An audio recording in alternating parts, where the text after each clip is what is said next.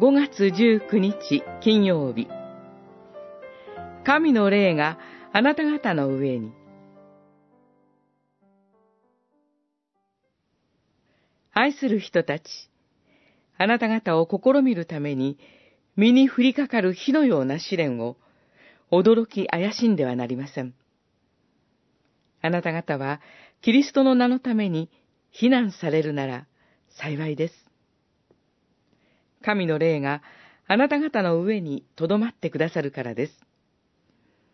ペトロの手紙1、4章、12節から14節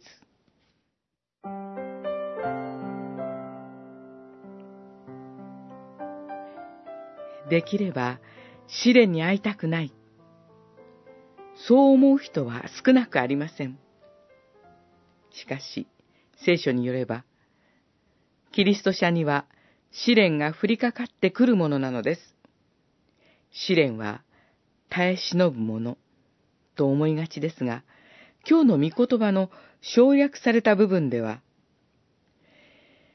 むしろキリストの苦しみに預かれば預かるほど喜びなさいと言われています。驚きます。なぜそこまで言えるのでしょうか？そこに、神の霊が働かれるからです。19節には、神の御心によって苦しみを受ける人は、良い行いをし続けて、真実であられる創造主に自分の魂を委ねなさいとあります。神が真実であられること、精霊が天地創造の時以来の存在であることは確認しました。そのお方に委ねてよいのです。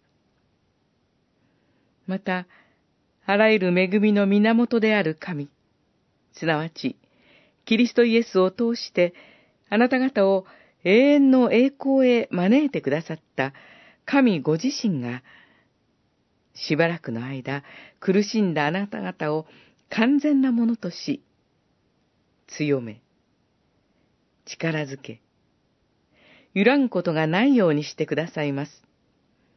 という言葉も見えます。